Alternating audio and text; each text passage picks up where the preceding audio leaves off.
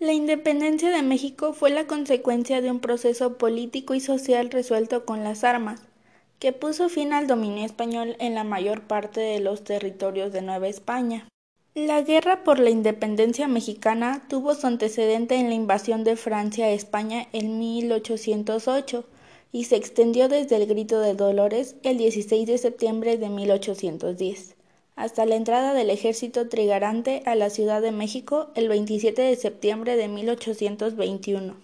El movimiento independentista mexicano tiene como marco la Ilustración y las revoluciones liberales de la última parte del siglo XVIII.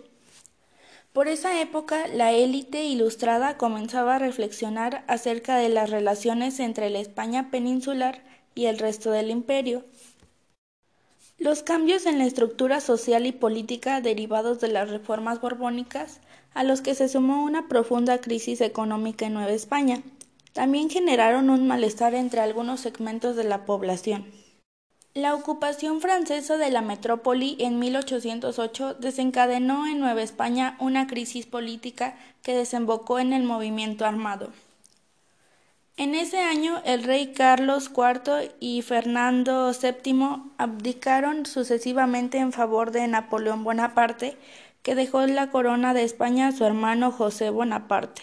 Como respuesta, el Ayuntamiento de México, con apoyo del virrey José de Iturrigaray, reclamó la soberanía en ausencia del rey legítimo.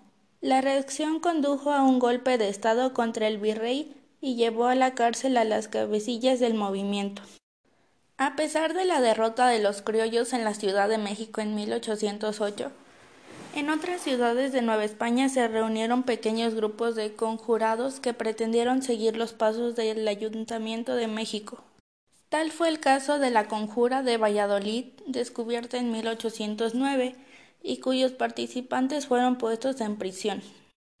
En 1810 los conspiradores de Querétaro estuvieron a punto de correr la misma suerte, pero al verse descubiertos optaron por tomar las armas el 16 de septiembre en compañía de los habitantes indígenas y campesinos del pueblo de Dolores, convocados por el cura Miguel Hidalgo y Costilla. A partir de 1810 el movimiento independentista pasó por varias etapas, pues los sucesivos líderes fueron puestos en prisión o ejecutados por las fuerzas leales a España.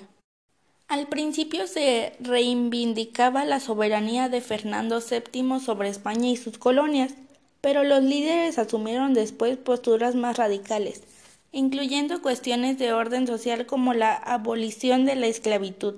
José María Morelos y Pavón convocó a las provincias independentistas a conformar el Congreso de Anáhuac, que dotó al movimiento insurgente de un marco legal propio.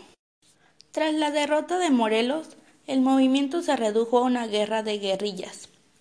Hacia 1820 solo quedaban algunos núcleos rebeldes, sobre todo en la Sierra Madre del Sur y en Veracruz.